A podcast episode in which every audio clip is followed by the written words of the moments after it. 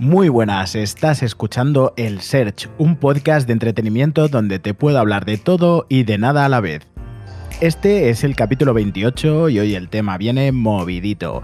Tenemos un invitado, él es Marc Z. Gómez, es productor y compositor y aparte trabaja mucho todo lo que tenga que ver con la filosofía y el pensamiento. Después de que nos hayas escuchado, me interesaría que me hagas llegar tu opinión y tu punto de vista. Hoy vamos a debatir sobre lo que os conté en el último capítulo, la manipulación mediática y social. Partiendo de esto, a los que no os hayáis escuchado el capítulo, os resumo brevemente desde la explosión en redes de imágenes claramente manipuladas sobre el tema de la salida de los niños, os hablé de la manipulación de los medios y el tema del control de masas. Comenté un escrito de Noam Chomsky en el cual se podía ver reflejada la situación mundial actual. Con todo esto, empezamos. Pues muy buenas, Mark, ¿qué tal? Hola, muy buenas, Sergio. Pues aquí seguimos confinados y intentando matar el aburrimiento. Vaya, y qué mejor manera de hacerlo con un tema un poco calentito, ¿no? Sí, es un tema un poco controvertido, pero bueno, vamos a intentar ser un poco parciales. Venga, he tenido estos días mogollón de feedback de parte de nuestros oyentes, entre ellos nuestros amigos de Sinvergüenzas, que les mando un saludo, eh, nuestra amiga Ferni de Desestresada también nos ha aportado cosas muy interesantes. Tenemos un comentario del equipo de los días de cada día que nos han formulado una pregunta eh, que creo que la vamos a responder o vamos a tratar de responderla en este debate, ¿no? Nos dicen, ¿por qué socialmente se sigue sin hacer nada al respecto, excepto las post-manifestaciones una vez al año? Hablaremos de ello, porque me parece un punto de vista muy, muy curioso y muy, muy interesante, ¿no? Porque es, como nos están manipulando y lo sabemos, pero o no. Entonces, eh, ahí tenemos que verlo. Y luego también he recibido un, un audio de, una persona que ha preferido mantenerse en el anonimato, también va a hablar de una ubicación que no vamos a decir. Como veréis, es bastante comprometido. Hola Sergio, ¿qué tal? Oye, mira, acabo de escuchar tu último podcast, eh, el que habla de, de, de, contra las masas y toda esta historia. Y si vosotros, y me refiero a, por ejemplo, en España, vivís esa situación, imagínate lo que se vive aquí cuando el país está controlado por un jeque. Cuando aquí no hay votaciones, cuando aquí no hay gobierno, cuando aquí no hay nada. Aquí es un jeque y lo que dice el jeque se hace. Y si mañana el jeque decide congelar las cuentas y llevarse el dinero de las cuentas, lo puede hacer. Y si mañana el jeque, te has comprado una casa, mañana el jeque dice, tu casa ahora es mía, te quedas en casa. O sea, imagínate hasta qué punto controlan aquí hasta qué punto vivimos como robots y como, como marionetas aquí, ¿sabes? Eh, lo que diga Jeque es lo que se hace, punto. Y si dice blanco es blanco. Y si es negro es negro y se acabó. Así que, que yo entiendo más eso que nadie, porque en un país árabe y, como este es eso está muy, muy extremizado. Extremizado, pero de manera a un nivel que no te pueden imaginar, es de locos. Pues, ¿qué te parece, Mark, este tema? Pues sí, sí. Si viviendo en una sociedad supuestamente demócrata ya tenemos que, resignarnos a según qué normas, pues imagínate una dictadura o algo por el estilo. Es que, claro, ¿qué es mejor? Eh, ¿Ser engañado o estar supuestamente manipulado o que directamente te vayan de cara y tengas que acatar las normas? Pues es algo que hay que plantearse. Eso es muy duro, ¿eh? Porque bueno, yo no sé qué preferiría, la verdad. Igual eh, que me lo digan a la cara directamente, ¿no? O sea, oye, mira, pasa esto, estamos manipulando. No que, no que me digan que me están manipulando, ¿no? Pero como dice el audio, eh, esta casa es mía, pues esta casa es mía. Esto por lo menos lo estamos viendo, pero si empiezan con subterfugios, mentiras, sí que es verdad que de esta forma nosotros eh, como borregos, pero vivimos mejor. Sinceramente, vivimos sin ese miedo. Aunque nos lo estén haciendo igual, nos la estén colando igual, por lo menos vivimos sin miedo. En ese tipo de países, pues ya viven con el miedo, ¿no? De que el día de mañana puede que pases de 100 a 0. Claro, nosotros aquí es de una manera más inconsciente y ahí es totalmente, pues eso, consciente de, de cara. ¿Y tú crees, Mark, que nos manipulan? A ver, mm, yo no puedo afirmarlo, pero hay muchos indicios que me hacen pensar que sí. La verdad. Y bueno, nos explicarás qué indicios, pero ¿tú cómo crees que nos manipulan? Sobre todo por falta de cultura y de pensamiento crítico. En España tenemos un nivel cultural, a mi parecer, un poco bajo y falta mucho el pensamiento crítico. La falta de parcialidad también nos cuesta mucho ser parciales. Tendemos a formar parte de un equipo, ir en contra del otro. Eso viene de la necesidad de formar parte de algo, de identificarse con algo para así reafirmarse a uno mismo en una imagen, pero todo esto de, de manera inconsciente, claro está nos forman ya de pequeños para ser bastante imparciales, ¿no? O eres, o eres blanco o eres sí, la dicotomía. Luego también eh, fomentan mucho la competitividad, el individualismo. Ya comenté contigo en un podcast anterior que el narcisismo me parece que está en auge. Luego también mediante la distracción y las modas. Yo sinceramente creo que vivimos en una sociedad que si no está siendo manipulable, eh, tiene todas las de ser manipulada. Y aparte, referente al tema este de la educación, como comenté en el episodio anterior, ya hay una intención hay, históricamente hay un decaimiento de lo que es la calidad de la, educación que nos están ofreciendo bastante evidente, porque de hecho hay manifestaciones ¿no? por una educación de calidad. Yo recuerdo que cuando, cuando yo estudiaba había unos niveles eh, a ciertas edades, por ejemplo, eh, yo, yo hice la EGB y actualmente equivale a la ESO, y cuando tú ves la ESO, bueno, no equivale a la ESO, pero algunos tramos sí. Cuando tú ves lo que están estudiando en la ESO, no, no, no lo entiendes y la gente suspende. ¿eh? La gente suspende y les cuesta. Sí, hasta qué punto es adoctrinamiento o educación, ¿no? Es que claro, las escuelas primarias y secundarias, yo me pregunto por qué no enseñan política o nutrición o economía, eh, cosas básicas eh, que están en nuestro día a día. Eh, ¿Por qué no conocemos mejor nuestro cuerpo, nuestra nutrición? ¿Por qué mucha gente, yo conozco mucha gente que, que ni siquiera le interesa el tema de la política. Y a ver, es totalmente respetable, pero al final eh, deberíamos saber todos de política, de economía y de nutrición al menos, un poquito, y de, y de medicina. No digo que todos seamos médicos, pero, pero deberíamos tener conocimientos médicos. Y, más ahora, mira ahora todo el mundo está perdido y con la desinformación que hay a nivel periodístico te crees cualquier cosa. Me curo del coronavirus con comiéndome una manzana al día pues, ¿cómo lo contrastas eso si no tiene ningún conocimiento médico ni nada, ¿sabes? Me han comentado al respecto, que yo no sé si será verdad, con lo cual no, te lo puedo afirmar, pero vamos, me he reído lo que no está escrito. ¿Tú sabes si es cierto que Donald Trump pidió que si el coronavirus se curaba con lejía, que le inyectaran lejía o algo así? A ver, yo estaba leyendo un poquito estos días sobre ese tema. Eh, Trump dice que, que era irónico, que lo decía de manera irónica, en plan chascarrillo, pero no sé, es que ese hombre es, un caso aparte. Sí, sí, bueno, ya lo sabemos. bueno, él, él y su equipo el que tiene detrás, ¿no? Porque al final a la persona que le comentaba esto le dije, pero eso es toda una imagen, ese señor es un señor bastante mayor y no lo veo cada media hora tuiteando cosas, porque me dio por seguirlo una temporada en broma y joder, al final lo tuve que dejar de seguir porque no veas qué, qué forma de, de bombardear a tweets. Sí, la, verdad es que es muy lamentable, pero mirándolo desde un, desde un punto más humorístico, eh, favorece al humor, igual que Mariano Rajoy. Eh, joder, has quitado de la boca, es lo que iba a decir. Digo, ostras, es que a falta de Mariano Rajoy, Trump da comidilla, ¿eh? Da de sí, da de sí ese hombre. Sí, sí, la verdad es que sí. Bueno, Mark, y, ya dejando ese tema del humor político, referente a la pregunta que he hecho antes, ¿qué estrategias crees, por ejemplo, que hay de manipulación? O sea, de las que yo comenté, ¿tú crees? ¿Crees en este tipo de herramientas, de fórmulas? Sí, yo creo que sí, que son factibles.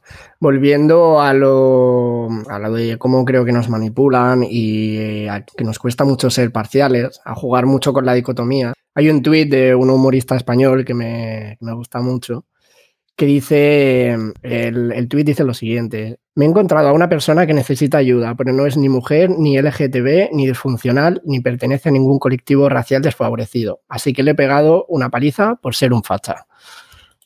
y es que es totalmente así. Luego, Noam Chomsky, eh, las estrategias de manipulación que comentabas en el anterior podcast, lo de reforzar la autoculpabilidad. Hay un filósofo que, que recomiendo a la gente, se llama Jung Chal Han, si no recuerdo mal, que tiene un texto que, que, dice lo siguiente, quien fracasa en la sociedad neoliberal del rendimiento se hace responsable a sí mismo, en lugar de poner en duda a la sociedad o al sistema. En eso consiste la inteligencia del régimen neoliberal. Dirigiendo la, la agresividad hacia sí mismo, el explotado no se convierte en revolucionario, sino en depresivo, o hoy en día en conspiranoico. Al final o te resignas o entras en depresión o directamente eres un, un loco. te tienes que resignar. A los Claro, eh, eso, eso es lo que tratan de hacernos. Es decir, yo conozco muchísima gente que, referente a lo que tú decías antes de que no somos capaces de pensar por nosotros mismos, eh, piensan bajo algo muy programado. Es decir, cuando tú, cuando. Y ta- mira, también tiene un poquito que ver, pero no, con lo del tema de los colectivos, ¿no? De antes. Cuando tú a una persona les contradices algo que no saben razonar, porque es algo que le han impuesto no obligatoriamente, pero le han impuesto sin que se dé cuenta, porque le han dicho lo blanco es blanco y lo negro es negro, reaccionan coléricamente. Es como cuando un ordenador se resetea porque no puede más. Efectivamente, la, falta de, parcialidad es que no tendemos demasiado a dicotomizar las cosas. O sea, es lo que tú has dicho, o es blanco o es negro. No fa- faltan más grises por aquí, más opiniones grises y un poquito más moderadas, pero críticas a la vez, ¿sabes? No soy de es que en España además está muy claro, eh, sobre todo en los tres primeros meses estos del año, que solo hablábamos del independentismo y de Vox. Y mientras tanto, en otra parte del mundo, expandiéndose un virus y la gente peleándose por si uno es facha o uno es indepe. La isla esa, ¿no? La isla chunga esa también. Eso también, la, eh, la distracción, media- eh, manipularnos mediante la distracción, eso es. Sí, era, era horrible, ¿eh? Yo, yo no veo la tele y, y de repente me encontré con mogollón de stories porque, eh, bueno, la, la- la gente a través de Instagram, pues yo tengo muchos conocidos, muchos amigos, empezaban a postear cosas de, de, venga, ánimo, me lo invento el nombre porque no lo sé, ánimo, Juan, venga, que tú puedes, no sé qué, o, fulanita, eh, Estefanía, no sé qué. Yo, yo, yo estaba, ¿qué, ¿quién son esos? Porque yo conozco a la persona que estoy viendo el story, tengo muchos amigos en común, pero no sé quién son estas personas. Cuando luego me enteré de todo lo que había detrás y, y alucinaba, alucinaba cómo, cómo el hijo del vecino está en una isla, de no sé exactamente de qué va, pero la gente lo sigue, pero como si fueran Dios, como si fuera un acto cultural, como si fuera una rueda de prensa del presidente. Y como tú dices, mientras tanto, un virus zumbándose el planeta. Sí, es, es que eso me reafirma de nuevo a, a lo que he dicho, a la falta de cultura. Y en, en ese programa es que está más que claro cómo son las relaciones de hoy en día de, de- de tóxicas y, y, bueno, eso en resumen, tóxicas. Es que eso era un, un- un programa donde todas las relaciones eran tóxicas y luego creo que había una que era así un poco más idílica, más Disney, que tampoco la veo factible en la vida real, la verdad. Y respecto a esto, por ejemplo, también eh, ese como el enaltecimiento del tema de lo banal, pero más que de lo banal, de, de- de lo barrio bajero, de lo inculto, todo esto, estos valores los enaltecen para que la gente les guste y lo sigan. Y voy a poner un ejemplo, ¿vale? Hay un personaje que a mí me gusta mucho, y repito, personaje, que es el Cejas. El Cejas es- da mucho de sí porque te ríes mucho y tal, pero yo una vez, una vez lo escuché hablando, a ese chico, Diego creo que se llama, lo escuché hablando diciendo, es que el Cejas es un personaje. ¿Sabes? Yo soy Diego, el Cejas es un personaje, no tiene nada que ver. Ese chico construyó un personaje, a mi ver, ridiculizando una clase de gente que, por desgracia, por lamentablemente, abundan en nuestro país. Que es hacia Claro. donde están dirigiendo con, con las carencias educacionales a toda la gente, a toda la juventud. Pues él, la gente eh, lo ha enaltecido, la gente le sigue, la gente lo idolatra, pero por- porque se piensan que eso es así auténtico y porque les gusta ese rollo. Y él lo que está haciendo es riéndose de todo eso. Con lo cual él me parece súper inteligente, pero me da mucha pena la gente que realmente lo sigue y lo toma como ejemplo de lo que está bien. Sí, ha hecho una de Dalí. Una, se ha formado un alter ego, sí, hoy en día está, bueno, o un, o un Zetangana. Sí, Sí. te creas un personaje que al final es una marca y una publicidad y, la- y las masas pues lo siguen y, y es eso, es por decirlo de alguna manera así un poco eh, de, en forma de ecuación, o sea, la gente necesita de la gente.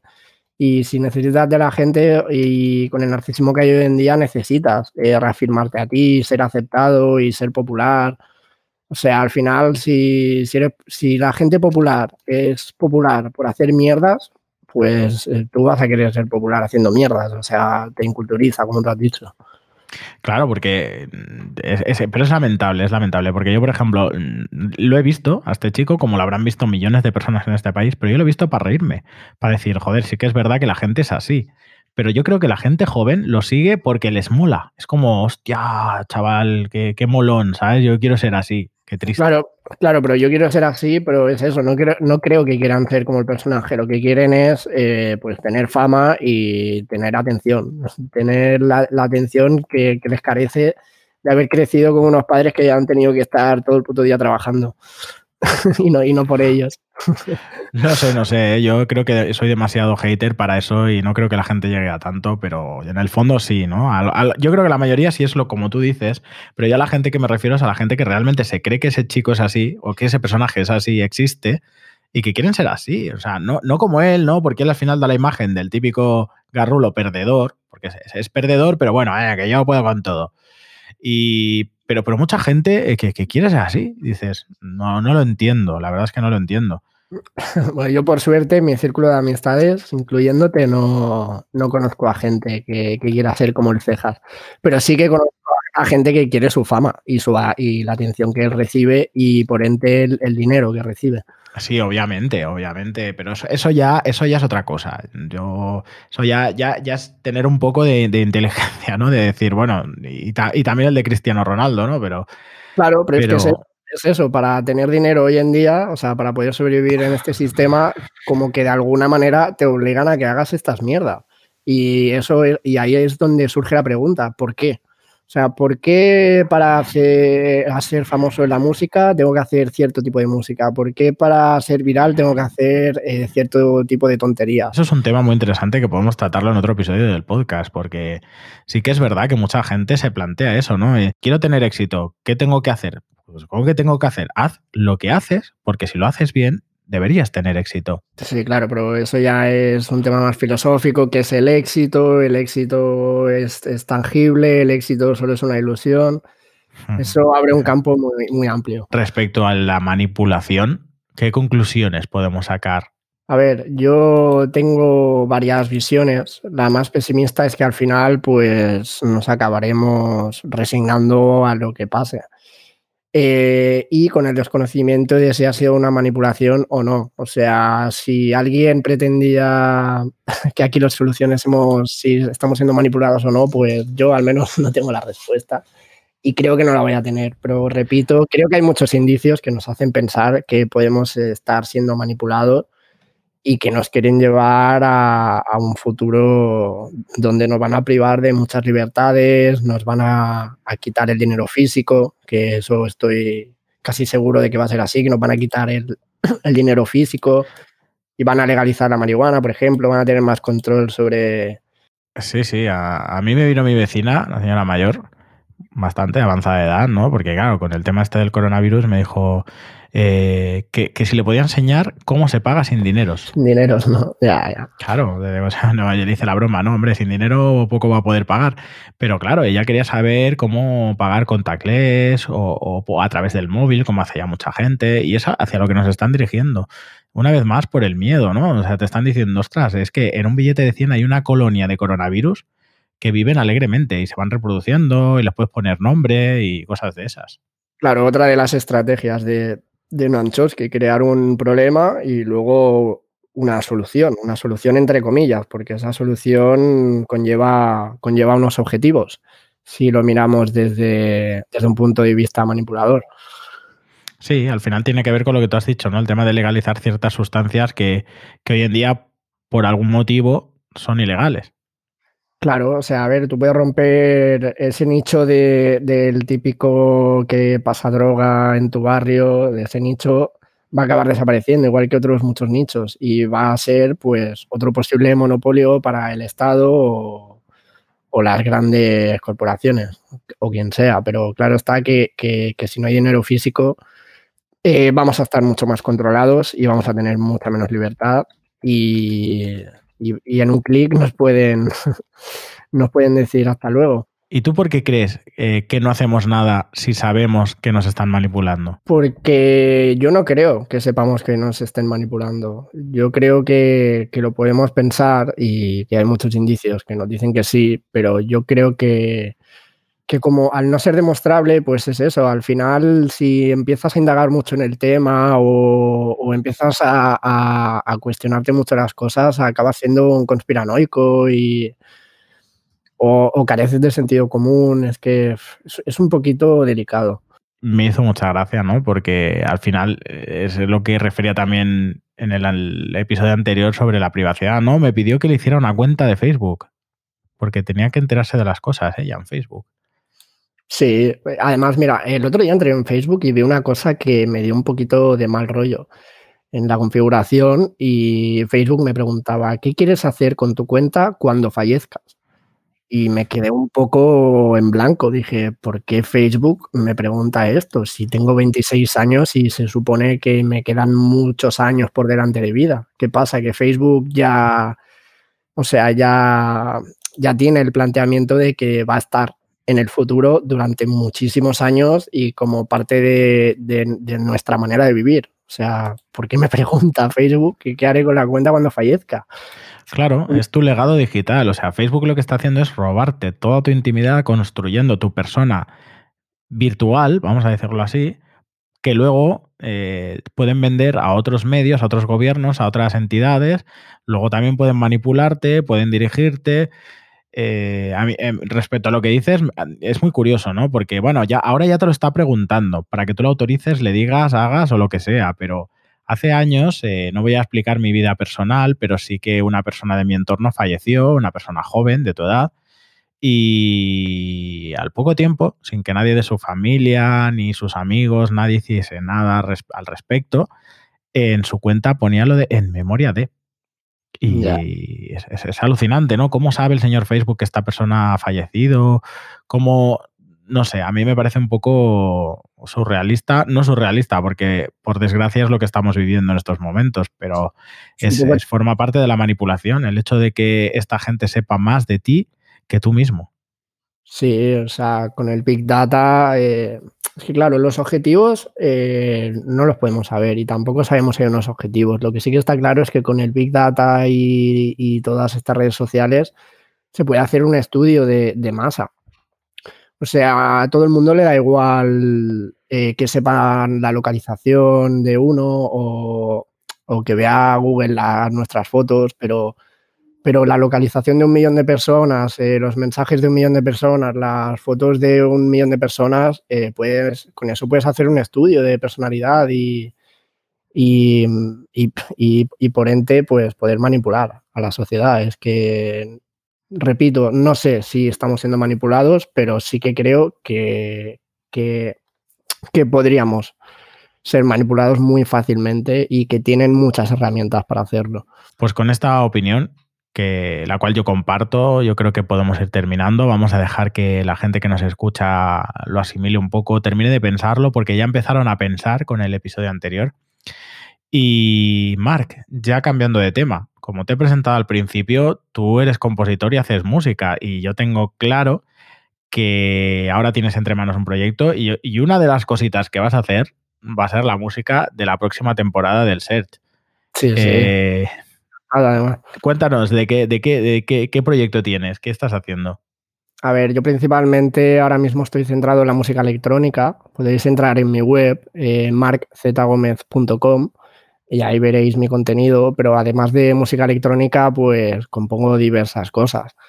Y si, pues mira, si a alguien le interesa contactarme para, para hacer algo, pues ahí tiene mis redes sociales y mi correo de contacto pues que me escriba y hablamos.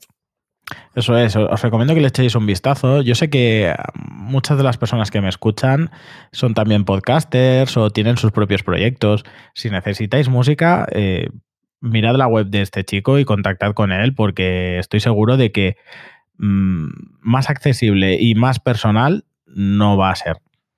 Sí, sí, me entrego además, ¿eh? Doy fe de ello. Pues Marc, muchas gracias por participar y espero volver a escucharte pronto. Muchas gracias a ti, Sergio. Un saludo. Y eso es todo por hoy. Muchas gracias por dedicar tu tiempo a escucharnos. Por favor, me gustaría que me hagas llegar tu opinión sobre el tema a través de www.elsearch.es Tienes todas las formas de contactar conmigo e incluso aquí en las notas del capítulo te las voy a dejar. Todas vuestras opiniones me importan muchísimo. Y si te ha gustado, te invito a que te suscribas al podcast para recibir cada capítulo en tu dispositivo. Y ya sabéis lo que dicen, respetad a vuestros enemigos que son los únicos que tienen claro que sois mejor que ellos. Hasta la semana que viene.